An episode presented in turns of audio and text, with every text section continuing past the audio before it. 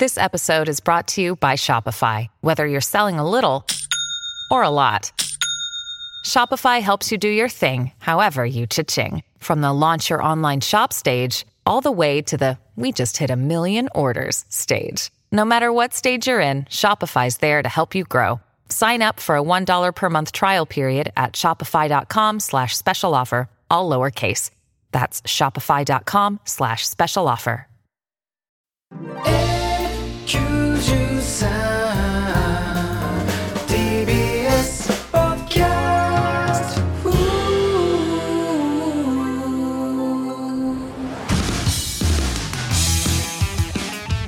どうも、からたちの大山和也と、前田壮太です。はい、第8回目です。よろしくお願いします。ということでね、この番組はエロに無限の可能性をバグバグの提供でお送りします。急にどうしたお前。お前、その、俺、俺寄りの発言みたいなして。いや、お前。まあね前回はねあのバグバグの一社提供でしかありえないような内容でしたけど まあ、俺の中では神回ね。まだその、オンエアされてないから、反響はちょっとわかんないんですけど、もう、伝説の回と言っても、いいんじゃないかっていう9割エロゲの話でしたもんね そうそうそう。で、しかもよ、俺は正直、いつものラジオの収録時間より短いと思ってたわけよ、体感が。あれっつって、俺、前回30分ぐらいしか撮ってなくねえか、うんみたいな。なんかその、そのコーナー俺短くされてちょっとやられたんじゃないかっていう疑惑があったのよ。うんで、今確認したら、いや、45分ぐらい撮ってますよって言って。楽しいことあっという間に過ぎるってことだよねいやだから俺はちょっとかまそうと思ってたわけよ、その作家の池谷さんに、ちょっと待てよみたいな、そしたらきっちり撮ってたって言われて、ああ、すんませんみたいな感じにはね、なりましてね。まあ実際はバグバグさんはねスポンサーになってませんけどね。いやだからここの説明もそれこそさ、しなきゃいけないというか,、だからここのラジオってなんかちょっとふわっと始まってるからまだちょっとルールが多分リスナーの方もそこまで把握しきれてないんですけど、まああの何回か言ってる通りその再生回数でポイント換算されてたりとかして、その再生される媒体によってそのポイントもなんか違ったりするみたいな、のでポッドキャストで聞いてもらうのが一番ポイントが高いみたいなのは説明したと思うんですけど、その他にもスポンサーポイントっていうのもあるらしいんですよ。どっかスポンサーがついたらめちゃくちゃポイントが上がるっていう、ね、ポイントが上がるっていうので、あの多分それ初めて聞いて俺らもちょっと前にようやく聞いてね、でまだスポンサーはどのあの番組もついてないっていう状態で、ここで俺らがね一社でもスポンサーつけられたら、うん。だいぶリードするんじゃないかということで、もうバグバグに向けてねでもやっていこうじゃないかと。バグバグにそんなお金あんのかな？いやお前なめんなマジでお前。めちゃくちゃ金あるぞバグバグは。衰退業界でしょ？おいやめろ。エロいやエロゲ業界自体のせいでだからスポンサーがつかなくなるんだよお前。お前めちゃくちゃカラーページ多いからなバクバクあー予算ないとカラーページいやまあ避けねえだろお前白黒じゃねえんだぞお前。いや紙の質もちょっと良かったよね。いやよかった。ですよ高いのよ。むちゃくちゃ高いからね。いい意味でね。うん。本当にいやたださ高級感ある。うん。バグバグスポンサーになったらさ俺の発言全部カットになるでしょ。もうそりゃそうですよ。当たり前ですよ。もうあなたの数々のわけで。もうだからなんならもう俺が便乗してカットさせる可能性もありますからね。なんか写真見ると前田いるんだけど最初の挨拶しか喋ってないなみたいなことが なんか昔 のテレビでよくあるやつ。じゃん。その何人何人もバックに芸人がいて。なんか昔の何でも鑑定団の石坂浩二さんみたいになる。やめろってお前マジでお前例え出すなよ。だから俺が今弱い例えでさ流そうとしてたろお前。急に石坂浩二さん刺しに行くなってお前。あったよねそういう事い件。やいや事件ではないですけど。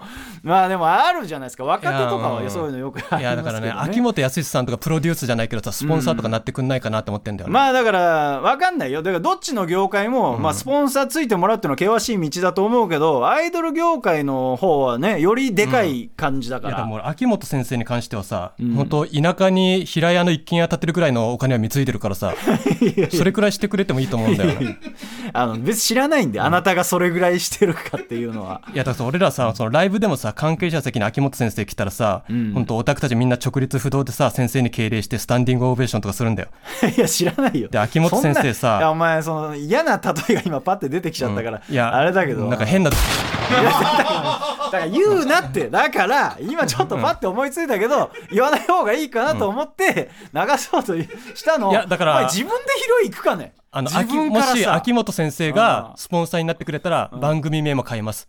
最果ての。お前マジやめろって、お前。あのもう番組続かなくなっちゃう。スポンサーついて終わるって奇妙な終わり方しちゃうからさ。絶対やめろよお前今のバキューになってるかな？大丈夫かな？お前もうついに自分がバキューになってるかどうか感じるようになったのか。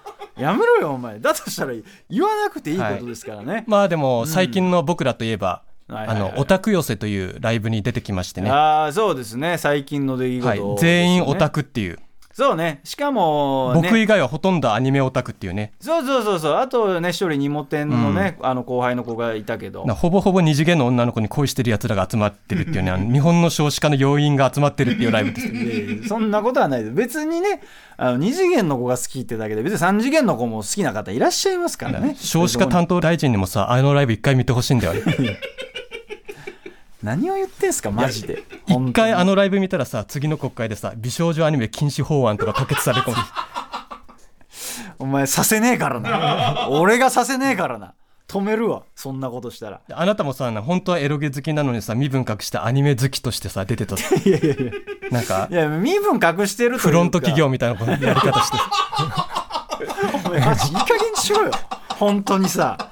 いやだからそのアニオタの寄せっていうのがあるんで、あのだからエロゲオタでもいいんですけどまあまあ一応アニオタでっていうので出させてもらったんで、で一応俺もさその事前にその連絡はもらってたからほとんどアニメオタクですみたいな。そうそうそうそうそうそう、だから前日からさファブリーズと防犯ブザーとスタンガン持っていこうかなと思ってさ。いいやいや何言ってんすかマジで。やなんか危険だなと思ってさ。いやいやいやあなたもオタクですからね別ジャンルとまあそうですね。仲間ですよ。言うたら、んでもよく地下ライブって言うじゃん。そのお笑いのライブとかでもさ。だからまあな、そうね。だからうんフリーライブとかね。そうそう。でも名称はいろいろあるよね。文字通り地下だったもんねあの劇場が。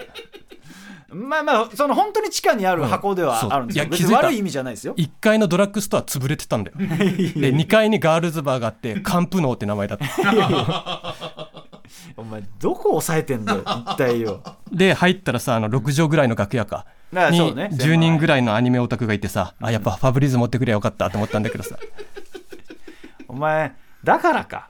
もうだからって言ったらあれだけどさそのオタク大喜利っていうコーあナーがあってさでそれでさ俺言いたかったのがさまあ一応なんかそのオタク大喜利ってコーナーでもうアニオタだと思って回答するとそいううか前田さん俺らはアニオタになりきって大喜利してくださいって別に俺らは普通にアニオタとして大喜利するみたいなのがあってさ、あの俺があったのがそのこんな会社は嫌だどんなっていう、うん。でそのアニオタバージョンで回答するっていうのでまあ俺が答えたのがあの D アニメストア入ってない、うん。あそんなやつはプロジェクトから外れろみたいな、うんそれアニオタ大喜利うん。みたいなして、アニオタだけが分かるっていう。わかるうん。大喜利みたいなして、で他の皆さんもそういう面白い大喜利やってたんだけどさ、お前その何もわからないし、うん。なんかそのそれこそ後輩のニモテンっていう子がそのオタクじゃない方が大喜利したんですけど、アニオタじゃないからまあちょっとふわりと滑るというか、まあ伝わらないというか、うん。いやここそういう場所じゃねえからみたいなんで、ポツンってなったのよ。いやそうよ俺もでさなんか明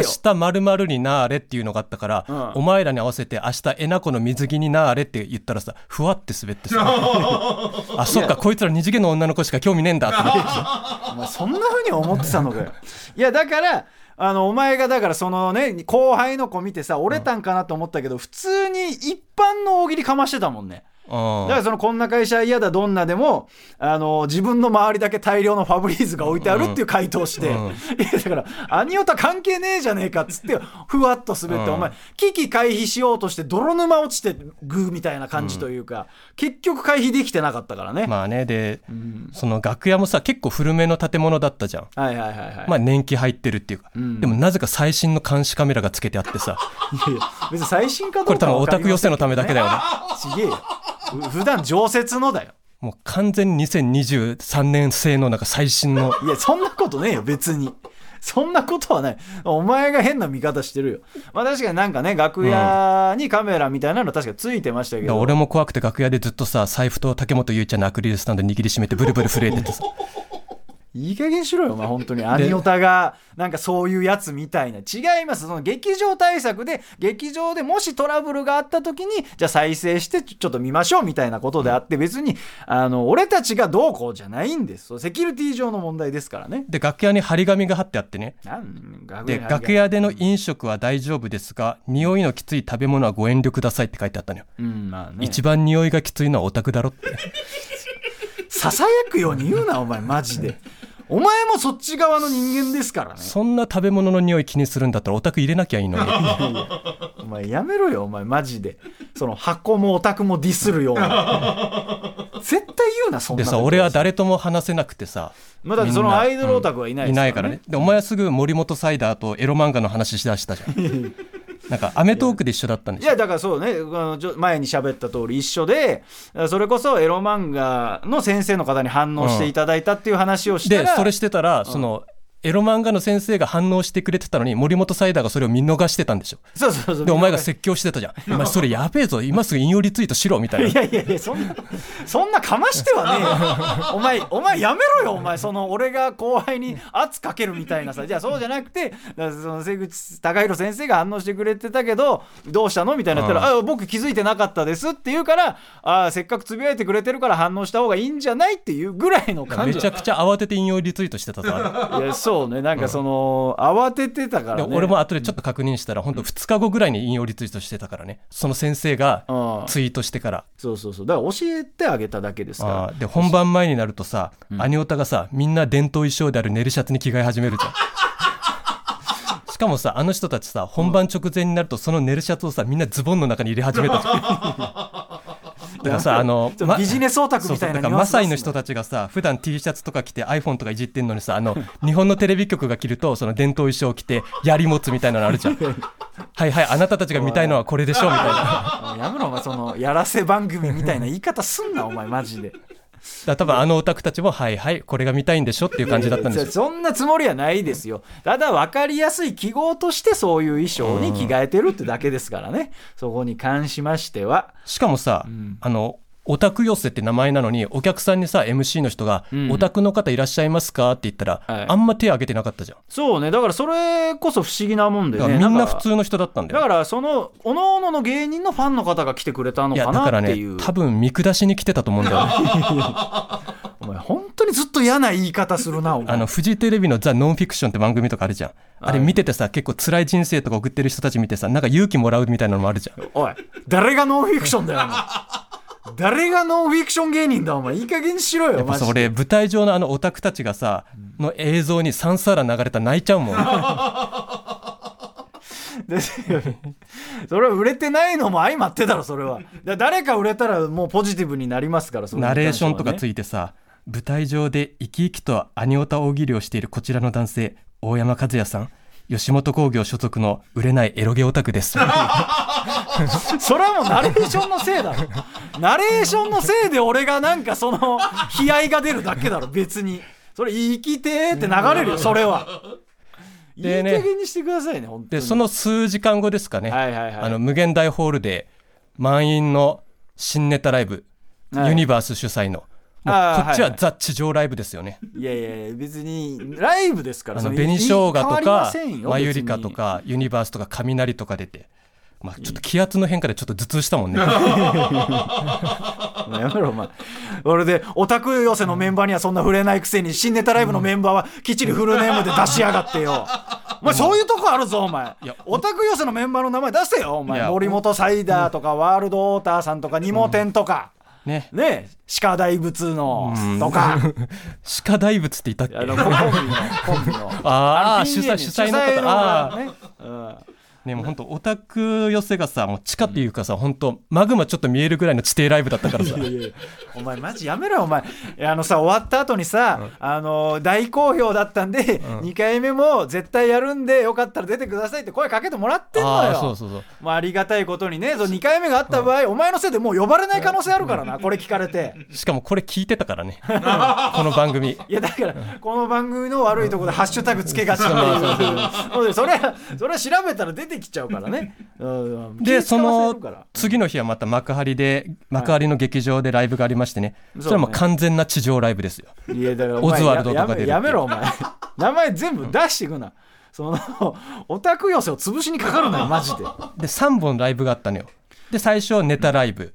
オズワルドとあそうか幕張のやつはね。ヤサシーズとかひょっこりはんとかが出るような。はいはい。でその次がメイドカフェのメイドさんとライブをするっていうそうね。ライブがあって、うん。でその後がヤサシーズマユリカ俺らでその同期のトークライブみたいな。そう3本立てで幕張でね、仕事やらせてもらってね。だ最初のそのネタライブうん。に出てた人で、お前とひょっこりはんだけメイドのライブ呼ばれてないじゃん。いやだから呼ばれてないというか。でひょっこりはんは一回家に帰らされたじゃん。いや帰らされたというかひょっこりはんはもうそれで出番終わりなのよ、うん。だから別にでお前は楽屋に閉じ込められてたじゃん。り 閉じ込められてません。いやだからメイドのライブはだってあなたたちのライブだから。別に俺関係ないから。あそこの幕張の劇場にいた人みんな出てたんだよ。お前以外。いやひょっこりはんもなでひょっこりはんは家帰ったじゃん。でお前別に帰らせてもいいけど楽屋に閉じ込められてたじゃん。いやいやだからその後にライブがあるからね、そのまあまあまあ次のライブ出いないといけないからね。だから3時間ぐらい無の時間過ごしてね。でオズワルドだって別にメイドさん多分何の興味もないと思うんだよメイドさんに関いして。はやだからあそこはゲスト枠で、まあまあね。出てそのメイドさんのメイドカフェを体験するっていうゲスト出てるわけじゃないですか。でもさお前も別に出てもいいじゃん。いやだから別に普通にさあそこはじゃあネームバリューないとゲストでいけないのよ。キャスティングに関してはさ別にお前いるんだったら別に出してもいいと思うんだよね。ギャラも高くないし。いやいや誰がギャラギャラ安芸人だよお前。やっぱさ原因としてはやっぱメイドさんの前でエロゲの話をするって危険性を感じられてるんじゃないのかな。主催側にってこと、いやだから俺その幕張では出してねえからな言っとくけど。いや出しましたよあなた。出してねいやだからそれはだからそのトークライブでは、ん。出されお前のせいだからなそもそも。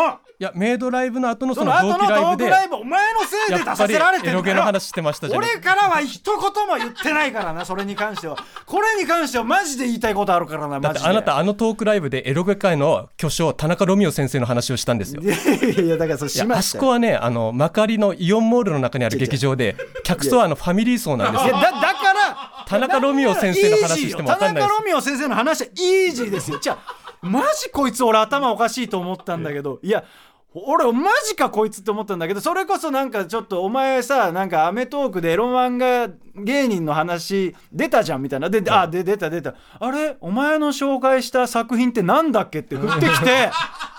俺俺もう白目向きそうになって「いやおいおい」っつって。いや俺で俺ももう振られちゃったから「えあの VS で勝ちおじさんです」って言ったらキンキンに滑らされたんだぞ俺は。お前に。俺ももうお客さん見れないよ。だって10代20代の若い女性しかいないんだからさ。まあね。頭おかしいんかと思ってさあんなもん条件が整わないと受けないものですから。でもその後にさ『アメトーク』に。いい加減にしろよマジでさ。その後に『アメトーク』に出た後その VS デカチンおじさんの先生とつながれましたって嬉しそうに語ってたじゃん。だからもうそれはいやそれは嬉しいことだけど、俺は幕張では出す気はなかったよ。だからもう後フォローでもう言った後にもう着地するしかなかったから着地を。そうだったんだ。あ当たり前だろ。なあお前そのさもう箇所箇所あるわけだから その自衛隊の前で自衛隊あるあるやって受けるみたいなことじゃないですか。その専門の場所。だから俺で言ったらもうソフマップの会場とかでやらないと伝わらないものですから。メロンブックスとかね。そうとかそういうイベント会場でやるやつをお前どこで味しめたんだって。いやだたなんかニヤニヤしてなんだっけお前のあの『アメトーーク』で紹介した作品みたいな。多分日本中のイオンでデカチンって言ったのお前だけだと思う 二度と呼ばれねえぞお前のせいで。お前のせいだからな次幕張呼ばれなかったらマジで。俺は封印というかそこはもうアニオタのみでやろうとしてたとこだからね。それをさ何をお前どこで俺がそのくだり受けたと思ったんだよマジで。それはそういう適切な場所でやるからこそ伝わるんですよ。本当になんか空気読めないよねあなたね。でもさこうやって話すことによってさデカチンおじさんの先生とつながれたわけでしょ？いやだからそれはもう『アメトーーク』で紹介させていただいて、そのつながらせていただいて。いや別にそれは嬉しいし。お前先生に僕も出させてくださいとか言うなよ。僕もまるちゃんとやりたいです。みたいなマジでいい加減にしろいい加減しろよなんかよくサザエさんとかちびまる子ちゃんでさ芸能人が出てくるみたいなのあるじゃん そういうの友情出演みたいなのすんなよいやいや、お前、いい加減しろよ、お前。もうそれこそもう、デカシオンズの中に俺っぽいやつ多分出てるだろ、こういうタイプのやつ。いやそれこそキャラみたいなんですそれこそさあの桜坂46とかはさ「ハンターハンター」に出てくるのよああ、そンターの。富樫先生が。がめちゃくちゃ桜坂好きで名前だけ出してる感じよね。やキャラクターも出てくるあ、のキャラクターも出てんだ。でスパイファミリーの先生も日向坂とか桜坂好きでん。出てんのよ、そのメンバーをモチーフにしたキャラクターとかが。ああ、なるほどね。それ自慢できるじゃん。いや、お前、おい、なんだ、お前。もう、あんまもう言わない方がいいかも、この先。もうこの先言わなくていいかも。もういいわ。うちの相方デカチンおじさん出てんのかってなじゃねえ。お前マジかよこいつ。いや誇らしいけどね。俺はぜひ出たいですけど。ね万有先生がもし描いてくれるのであれば。はいぜひぜひお願いしたい誇らしいことですから。非常にね。はい。本当に嫌なこと言いますよ。あなたは恐ろしいですね。えー、ということでもう疲れちゃいましたけども。それでは参りましょう。N93 からたちの最果ての先生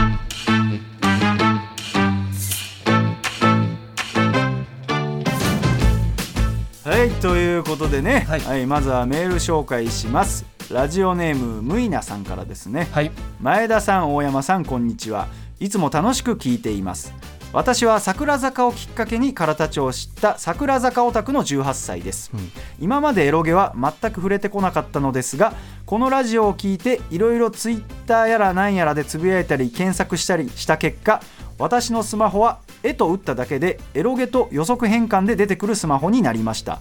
どうすればいいですか？スマホがエロゲウイルスにかかってるじゃないですか。かかってねえよ別に。それに関しては。いやーでもどうですか、ね、いやーだから桜坂が好きってことですよねムイナさんは、ああそうですね。そしたら絵と打ったら遠藤莉子ちゃんとか遠藤ひかるちゃんが出てこないとダメなんですよ。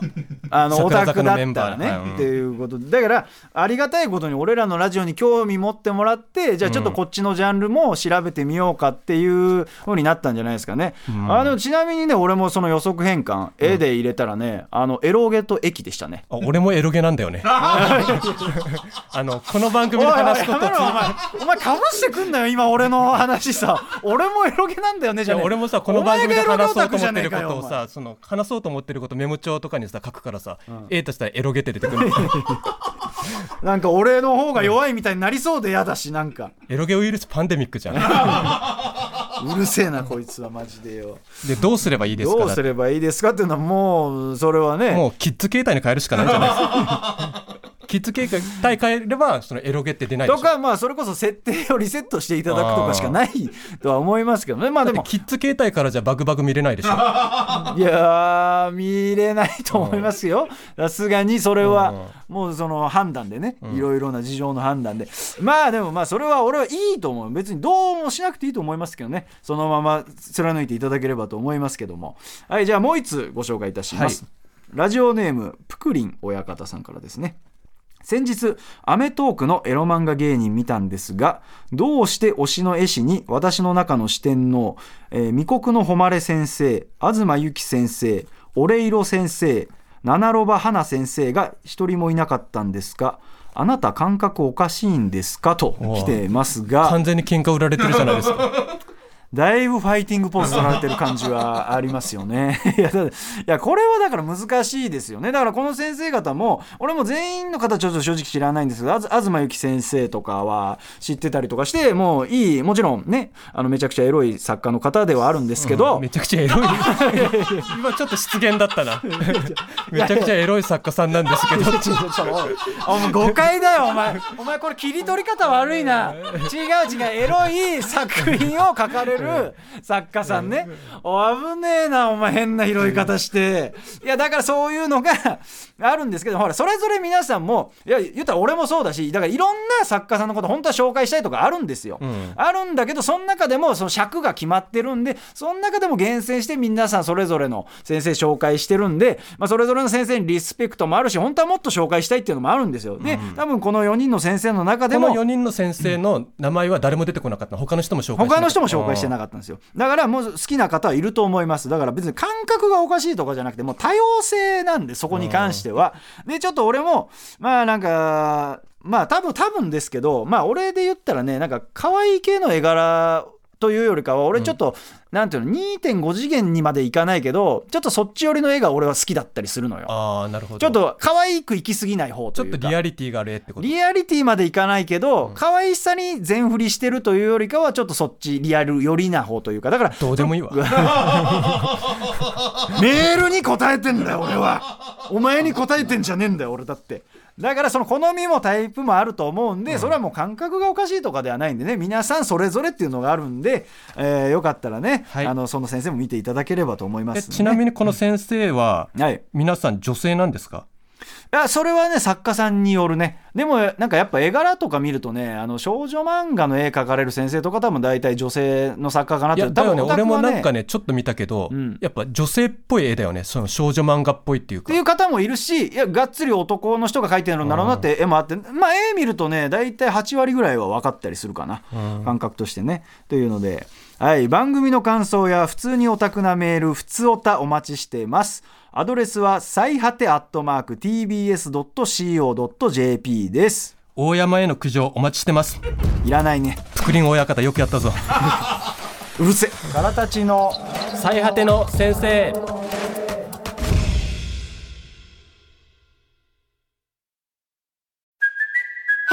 Kaylee Cuoco for Priceline. Ready to go to your happy place for a happy price? Well, why didn't you say so? Just download the Priceline app right now and save up to 60% on hotels. So, whether it's Cousin Kevin's Kazoo concert in Kansas City, go Kevin, or Becky's Bachelorette Bash in Bermuda, you never have to miss a trip ever again. So, download the Priceline app today. Your savings are waiting.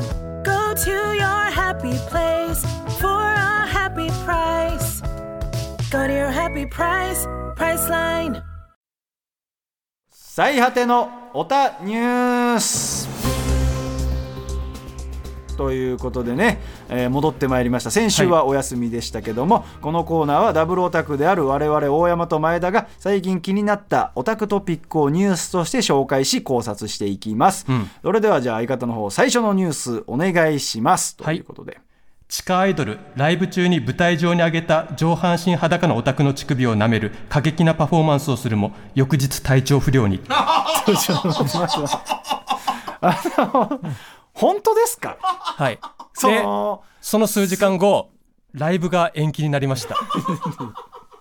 公式ツイッターで発表されましてえーっとまあ、あのーまあちょっと一回その振り返らないとちょっと今聞いてるリスナーも混乱してる可能性あるわ、まずアイドルのねその集集団がいますと。プランクスターズっていう地下アイドルの方名していいんだやちゃんあのちゃんとやってるんで、はい、そのアイドルの人たちがファンのそうだね。オタクの方の乳首をお舐めになるっていう結構過激なパフォーマンスをするグループらしいのよ。なんか電撃ネットワーク的なそうそうそうわかんないけど。合ってるの？そうそうそうそう過激なパフォーでマンスを俺もちょっと映像で見たんだけどうん上半身裸のちょっとぽっちゃりしたオタクの方がん。舞台上に上げられて、アイドルの方が乳首を吸うっていうパフォーマンスして。る これ大大丈夫ででその翌日その方は体調不良になる いやいやいやいやだからそれがですよ。あのーなんていうのそれが原因かどうかもちろんわからないですよね、うん。そこに関しては。ただちゃんと公式のアカウントがあるのよツイッターのプランクスターズの。でそこも公式アカウントも決してオタクの乳首を舐めたことが原因で延期になったわけではありませんってそうなるじゃん。それを言うしかないじゃんそっちも。いやわかんないし。本当に因果関係わかんないし、いやあと多分これあんま掘られたくないニュースだと思うわ。お前に。そのだからこっそり多分発表して、んうん。あのもうしまって忘れてほしいやつを今お前がデジタルタトゥーみたいな感じで掘り起こそうとしてるわ。いやでも意外とその炎上商法的な感じは俺は感じたけどね。あーなその話題になりたいみたいな。いやー いややっぱメジャーアイドルだったらそういうことはやんなまあ、いねパフォーマンスとしてねやらないですけど。いやだからさ結構地下アイドルってそういう過激なパフォーマンスするグループ多いのよ、だから前えでもこれ超えないんいじゃない？やだからなんかこの間もねあの、おじさんのお宅が舞台上に上げられてアイドルからボコボコに蹴られてんのよ。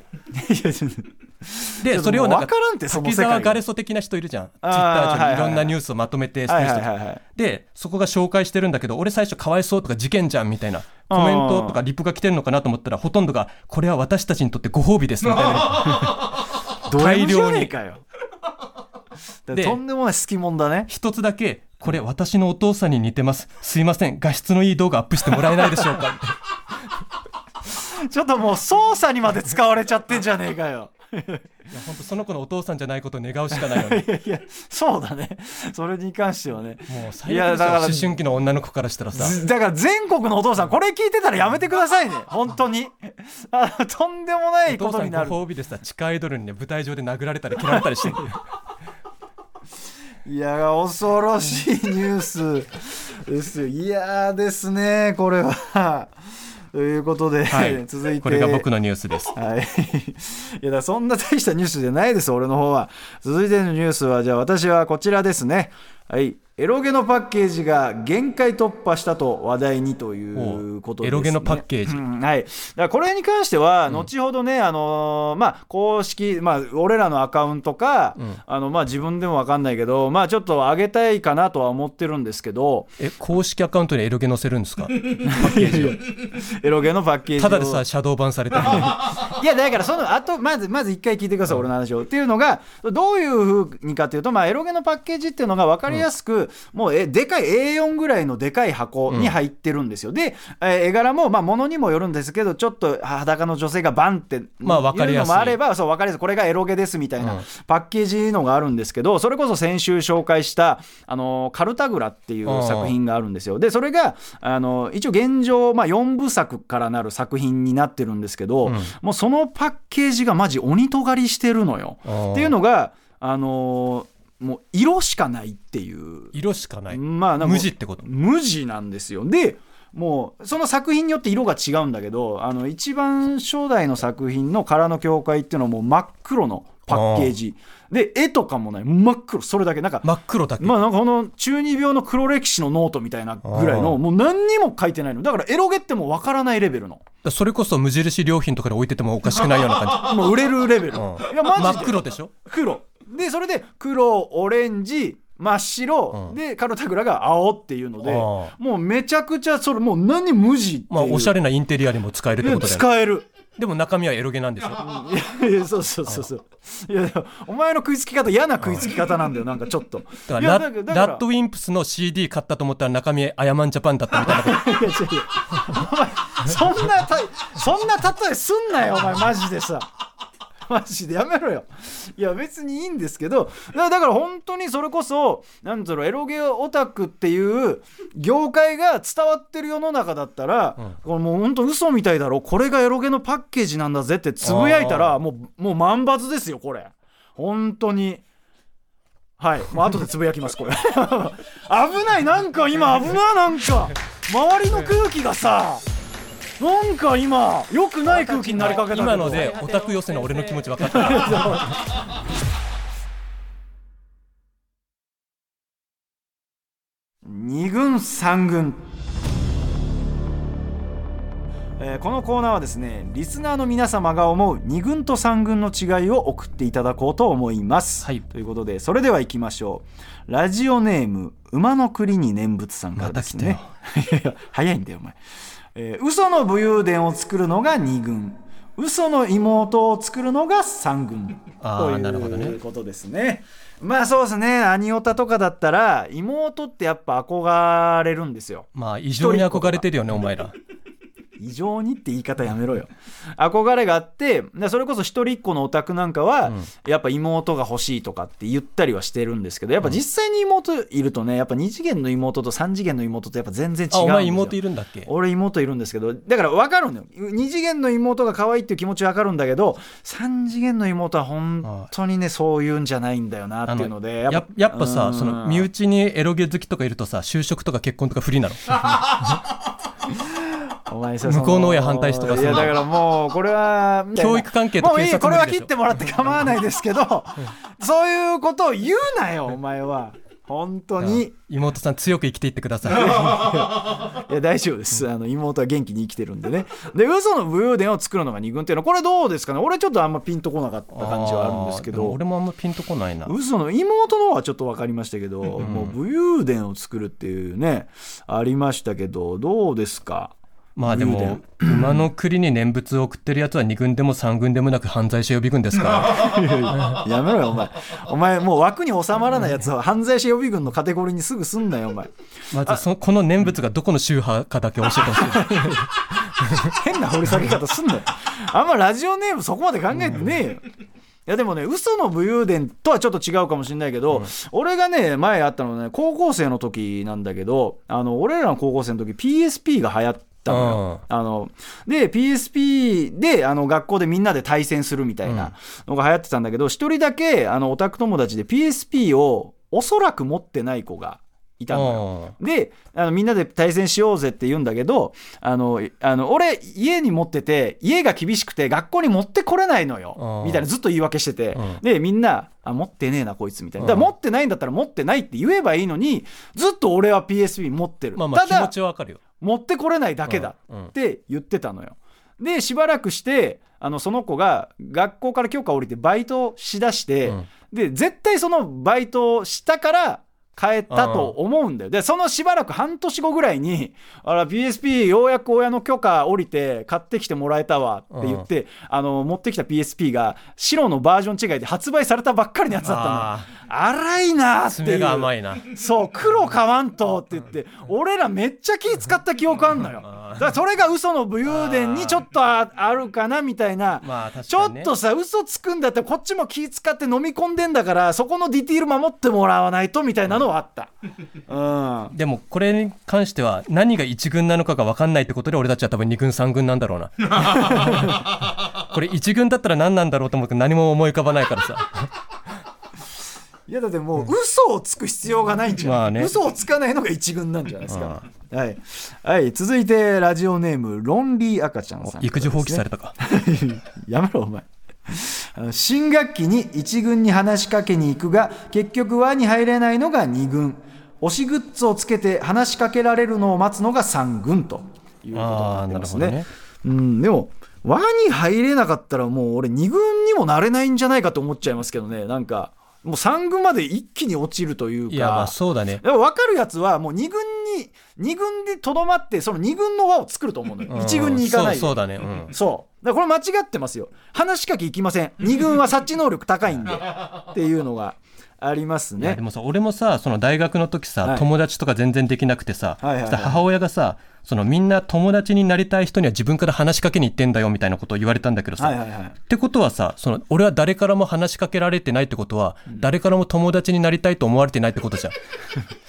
当たり前ですよ、あなたのもう今の見ててもそうですけどもうなりたいと思いませんもん。あなただと。いやそこから俺はやっぱ暗黒時代始まったと思ってんだよ。ねそれに気づいてしまってからさ。あそうですか。じゃああなたも上場酌量の余地はあるということなんですかね、まあだからあと推しグッズをつけて話しかけられるのを待つのが3軍ってあるじゃないですか、でも俺あったのがそう大学生時代推しグッズを身につけてたわけじゃなくて俺大学生の時それこそそう感覚が分かんなくて普通にあの鈴宮春日の憂鬱っていうあの流行った作品ライトノベルなんですけど、そのカバーつけずに読んでたのよ、だからまあそ外から見たら全然、あこいつそういう小説読んでるみたいないやだから鈴宮春日のああやつちょっとあのライトノベルオタクの本読んでるのが分かるっていう状態で読んでて別にその時話しかけられなかったんだけど後にその友達になるオタク友達にやっぱ言われたのがあのなんであの俺がオタクって分かったのって言ったら、その大学の時にそれを読んでてあこの人オタクなんだって分かったから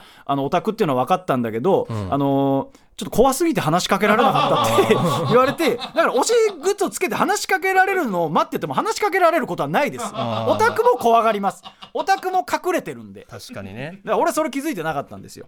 はい、っていうのがあるんでね、はい。続いてラジオネームナックルボールさんからですね、はい。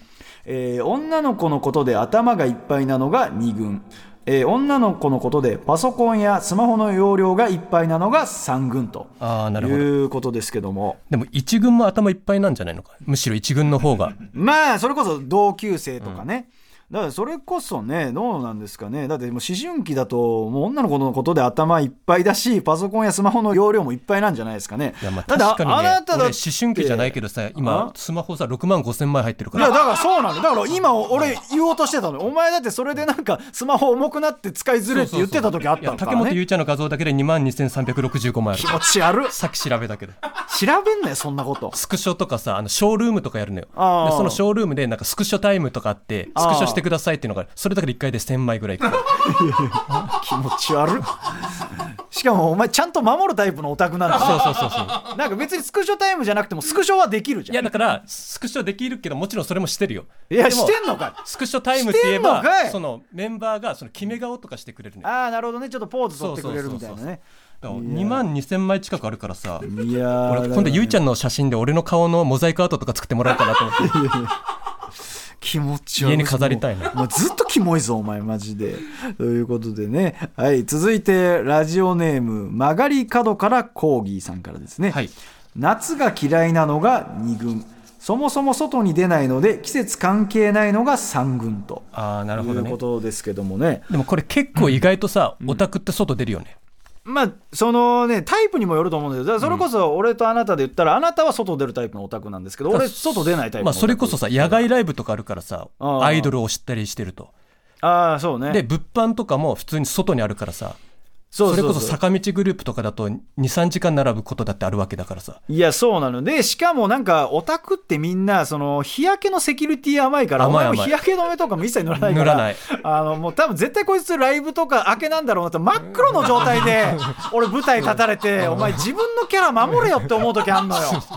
いやお前そこの配慮足りないよ毎回思うけど夏は日焼け止め塗ってください。いやだからねいや俺はだからそういうの配慮してるからね、だからコミケ行く時は日焼け止め塗るしとか。日焼け止めの存在自体知らないと思うんだよねいや知ってるわ。知ってるわそれは。あんま気にしないからさだから気にしないんだよねオタクの人ってね。やだから本当見た目三軍で肌の色エグザイルみたいなオタクいっぱいいるから。いやだから。いるんだよねいるんだよ本当にっていうのが ありましてねはいということでやっぱ俺日焼けした時ネタ受けないもんなお 分かってて日焼け止め塗らないから立ち悪いね。はい。ということで、皆さんが気づいた2軍と3軍の違いを教えてください。アドレスは最果てアットマーク tbs.co.jp です。皆さんからのメールお待ちしてますはい、というわけでエンディングです。ということでね、えーいかがでしたかというあ俺ことで、ね。今日大山アンチのコメント紹介するの忘れてたいや いいよ、もう終わりだからいいって。そんなアンチのささ、今日あの最 DM 朝 DM おが来たのよめえのせいでちょっと、おめえのせいで増えてきてんだよ、アンチがさ。あーもうやめろって、お前もういいよ、あのもう。アルピーさんとかハライチさんのラジオ聞いてるあのクソじじいじゃねえんだからって方から DM が来まして名前名前出さなくていいよ タイトル「大山を一発で KO できるセリフ」っていうのがエロゲのヒロインは主人公が好きなのであってお前のことは好きでも何でもないよ。エロゲのエロシーンはヒロインと主人公とセックスしているのを眺めてるだけだからな。これを言うと大体のエロゲーマーは瀕死になります。ならねえよ別によ。なめんじゃねえよお前。主人公は俺なんだよ別に。ふざけんじゃねえよ。だから主人公の前髪が前で隠れてんだよお前。知らねえのか。お前エロゲか噛んでねえだろにわかが。おいにわか。にわか何にも知らねえでかましてきてんな。主人公は自分っていう設定でやってくれてんだよ。クリエイターさんはよ。あと太郎さんって方からも来ましてこの太郎さんはね僕一回ツイッター上で絡んだことあるんですけど、はい。桜坂46の関由美子さんのファンの方ですね。いやいやいいよ。去年見に行った空たちの主催ライブ客7人しかいなかった。AKB の初回公演と同じ人数だ。運命を感じた。なんだよそれ。大山前田さんに対する口の利き方気をつけろよ。いや俺もこれ見た気するわお前さい言わしてもらうけど前田さんって言うんだったら大山様だからなマジで。お前いい加減何俺だけ呼び捨てにしてんの？もう態度なってないからねマジで。でこの2日後うん。またこの方からあのリプが来ましてあのユニバースの主催ライブこのさっき言った。新ネタライブ。にあ俺がそれに引用リツイートして緊張したみたいなことツイートしたのよ、はいはいはい。まあそれに対するリプで多分大山のことなんでしょうね。フォロー少なすぎてかわいそうなので大山のツイッターもフォローしときましたいいことした後は気持ちいいなってきて いやあとお前あと多分お前のことだと思うけど俺のことに決まってんだろ大山って言ってんだからよ。いいですからそんな同情票みたいなのは。フォロワー一人増えただろ。もっといいです。別にそんな無理してはねあのフォロー興味あったらしていただけるのはありがたいですけどそれは無理はいいですよっていうのでありますよ、まあこうやってどしどしね大山アンチのメッセージお待ちしてますんで。いやお前エンディングねまで俺に火つけんなよマジで。俺あの夏あたりにさ大山アンチとね俺であのバーベキューでもしながらオフ会やろうかと思ってんだよ。させねえからなマジで。そんな俺が中心追い込んでやるよお前。なんとかして。みんなで大山の悪口言いながら焼肉とかやる。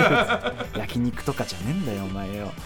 ということでですね、えーこの番組で募集しているメールテーマ「えー、ふつおた」普通にオタクなメールと普通に番組感想などを募集してたりとか、えー前田先生の推し活人生相談。あなたの悩みメールしてください。前田先生が推しで解決します。とかえー、おたかつボーダーライン。あなたのやばいおたかつを送ってください。ありなし判定します。であと先ほどやったね、2軍3軍とか。まあいろいろなコーナーを立ち上げてちょっとやっていこうかなと思ってるんで、まあ、メールも送っていただけたらと思ってますね。だからオタクじゃないメール職人の方とかもね、うんうん。送れるような新コーナーとかもねちょっと考案していきたいと思ってますんでお願いします。ということでアドレスは最果てアットマーク TBS.CO.JP までお願いします。ということでそれでは最果ての先生からたち大山と。前田がお送りしました。それではまた来週。推しに届け。